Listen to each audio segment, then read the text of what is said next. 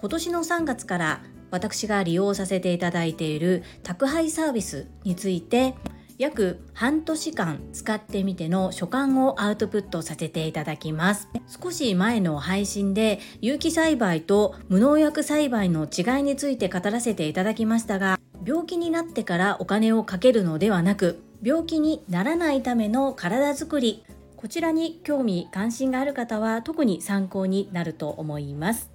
この放送は11月3日金曜日にうつぼ公園で行われる波早国体メモリアル第26回大阪府知事杯。男子一般ダブルスの部でベスト4以上の成績を取る生体波動鑑定士福田泉さんに整えてもらいマインド TU さんのように超絶好調な中西康明さんの提供でお届けいたします。中西康明さん1週間のスポンサーありがとうございます。中西康明さんとはスタンド FM テニバカの夢かなうラジオでパーソナリティを務めておられるテニバカ王子のことです。テニバカ王子が本名で来る時っていうのは本気モードの時です。そして実践で来ましたね。さすがです。1週間試合の前日までしっかりとスポンサーコールさせていただきます。皆様テニバカ王子こと中西康明さんの決意表明に対して応援どうぞよろしくお願いいたします。テニバカさんは11月1日水曜日の夜の9時からスタンド FM 200回記念ライブということでマインド TU さん、ソンジンさん、ゆうた先生と4名でコラボライブを開催されます。こちらも楽しみですね。テニバカの夢叶うラジオ。こちらの URL 概要欄に貼っておきます。フォローがまだの方はぜひよろしくお願い申し上げます。そんなこんなで本日のテーマ、私が今年の3月から利用させていただいている宅配サービスについて約半年間利用させていただいての所感をアウトプットいたします。まずはじめにこのサービスについて私がアンバサダーだったりこちらの CM を行うことで金銭の授受があったりということではなくあくまでも個人の所感感想をシェアさせていただくということをお伝えさせていただきます私が利用させていただいているサービス大地を守る会です。この大地を守る会について3つに分けてお話をさせていただきます。1つ目大地を守る会とはどういったものかということ。2つ目私がなぜこの通販を利用しようと思ったのかということ。最後3つ目は使ってみての所感です。まず1つ目の大地を守る会とはです。ウェブサイトやカタログによる一般消費者へ有機野菜や特別栽培農産物無添加加工食品など安全に配慮した食品食材の販売を宅配でしてくださっているサービスです。どこよりも安心で美味しい宅配サービスをコンセプトに取扱品目は有機野菜や無添加食品雑貨など約3500品目。週1回お届けする会員制宅配とお届け時間を選べるウェブストアをライフスタイルに合わせて選べる宅配サービスです。2つ目の私がなぜこのサービスを利用しようと思ったのかです。私には子供が2人おります。中学校2年生の男の子、お兄ちゃんと小学校4年生の男の子、弟、兄弟です。下の小学校4年生の男の子、弟の方が発達障害グレーゾーンということでこの子が小学校に上がる前ぐらいから私はいろいろと食べ物を変えています。母親としては藁をもすがる思いそして家で母として何ができるのかを考えた時に口に入れるもの体に触るものそういった体は食べたものでできているという言葉があるように少しでも症状改善につながるのであればということでいろんなことを試してきました。食に関しては一番初めに行ったこと。それは小麦粉をできるだけ家では取らないということ。グルテンフリー生活ですね。そしてお米を無農薬のものに変える。そういったことから始めだんだんとこう野菜の農薬にも目を向けるようになっていきます。なかなか近くのスーパーで全て有機栽培の野菜を購入することができず一般的なスーパーで売られているお野菜に比べると有機栽培のものは値が張ったりもします。購入が難しいことともう一つ生活面で毎日続けるにはコストがかかるということも含めて何をどれだけどのように取り入れていくのかっていうところ今でも試行錯誤中です。そして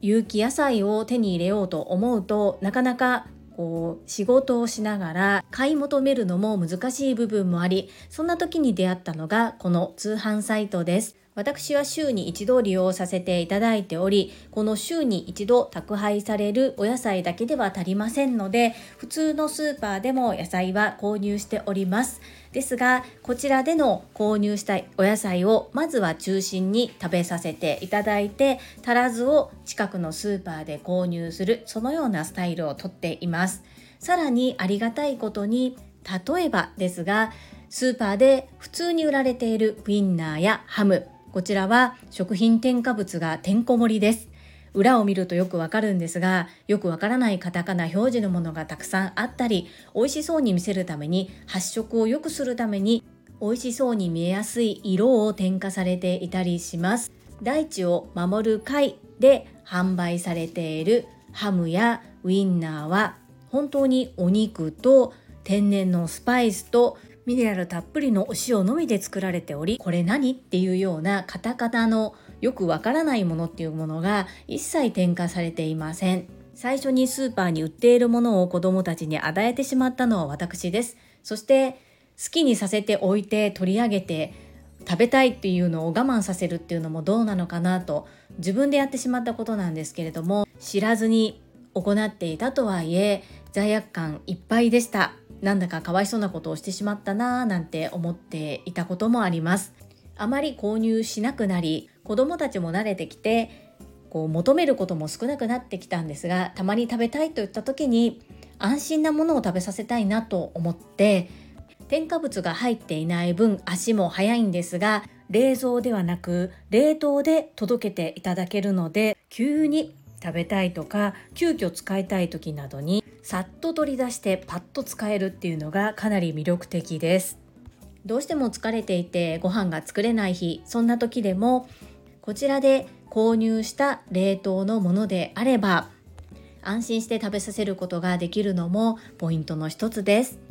最後私がこのサービスを使ってみての所感です。ボイシーパーソナリティでいらっしゃる稲垣沙織さんもおっしゃっていましたが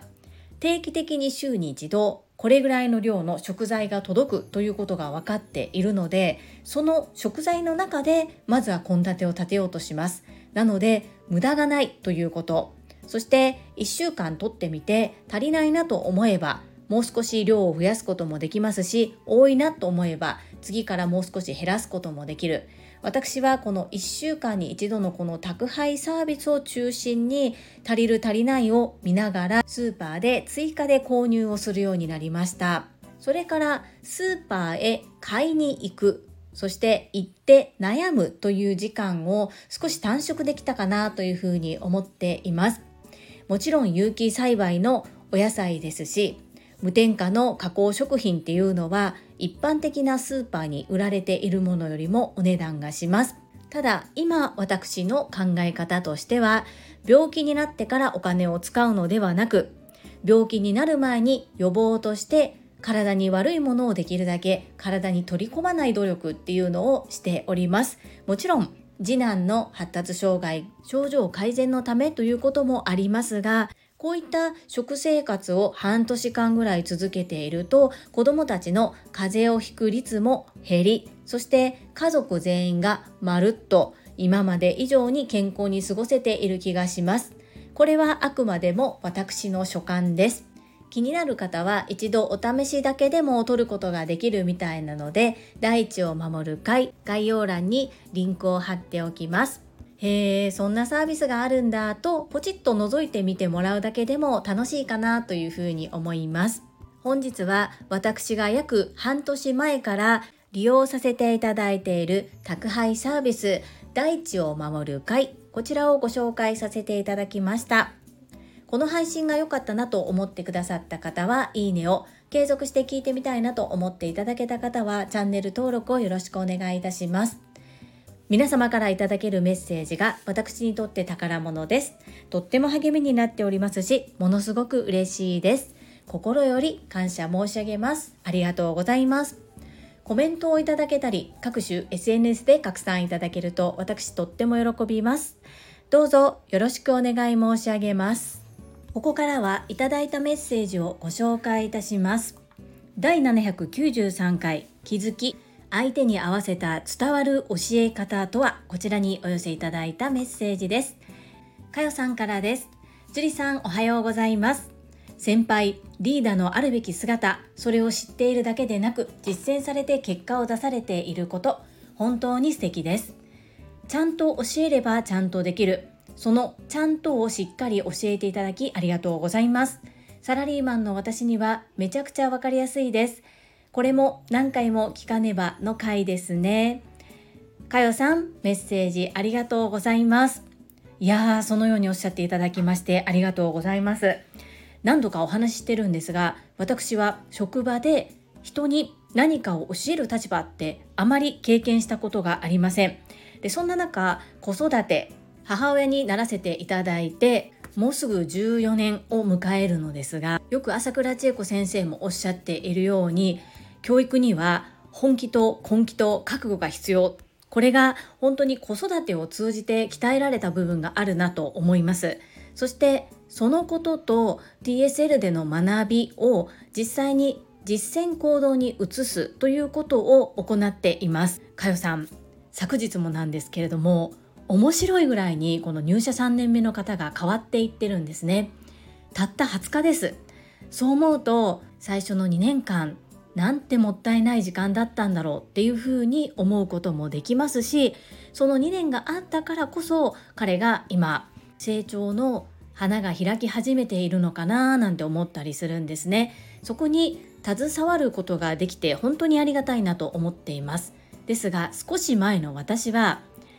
入社してサラリーマンとしてお仕事27年目にもかかわらず入社3年目の総合職の方よりもお給料が少ないんですよね。初任給彼らの初任給の方が私の27年間働いてきた今のお給料より基本給が上なんですよ。でそこをなんで私がこんなことしなきゃいけないのっていうマインドしかありませんでした。すごく今となっては恥ずかしいなって思うんですがそれがあっての今なんですねそして今はその気持ちが全くなくなっています。そして私が携わることで彼が成長できるのであればこんなに嬉しいことはないなと本当に思ってるんですね。なぜかというとその方っていうのは若干上司からも見放され周りからもできないレッテルを貼られてしまっている方なんです。ですが隣の席になったことにより彼が私に少しずつ心を開いてきていることも分かりますし電話対応言葉遣い最初にクッション言葉を使うことなどもなんと少しずつ真似してくれてるんですよね。相談の回数もかなり増えました。もちろん私にもわからないことがあったり曖昧な部分があるのでそこは適当にせず一緒に学んで一緒に聞いて確認をして次からどうするかっていうのを決めていっています。この学びっていうのは本当にありがたい立場に今携わらせていただいているなぁと思って感謝感謝なんです。今回のお話がかよさんの参考になったのであれば私とっても嬉しいです。そのようなコメントをお寄せいただきましてかよさんありがとうございます。そして昨日かよさんが学ばれた高山ゆかりさんと西戸明子さんの対談聞かせていただきました。お二方ともお話そして聞き力が半端ないなというふうに感じました。かよさんが選ばれた先生方素晴らしい方々でした。かよさん素敵なメッセージありがとうございます。続きまして福田秀夫さんからです。会員番号17福田秀夫です。私もまだ聞けていない一人です。すぐにアーカイブで聞けるのかなと思っていたのですがアップされるまでには少し時間がかかるようですね。どんな対談になったのか楽しみですね。もちろんいつもの朝倉節が満載だと思いますけどね。家庭を褒めるここ大切ですよね。望むレベルに達していなくても小さな成長を見逃さずに褒めるここすごく大切だと思います。また普段笑わない彼が笑った時は〇〇さんその笑顔素敵ですねなんて言ってあげるのも良いかもしれませんね。以上です。アンニョン。福田秀夫さんお久しぶりです。メッセージありがとうございます。はい。アーカイブは1日目のライブ配信が終わったのが10時半ぐらい。でそこから Voicy さんの裏方の方々のお話などもアフタートークということで配信がされその後にアップされていました。おそらくこれは Voicy さんの配慮じゃないかなというふうに私は感じております。すぐにアーカイブを上げるとその間にライブ配信をしている方へ聞きに行く方が減ることを危惧してその日一日のライブ配信が終わってからその日一日分のアーカイブを上げているのではないかなと推測をしています。そして朝倉先生の配信朝倉節炸裂でした。長らく Voicy を聞いている私も知らないお話もあったりいつも通りの朝倉千恵子先生のお話があったりと本当に素敵な時間でした。そして福田秀夫さん私が今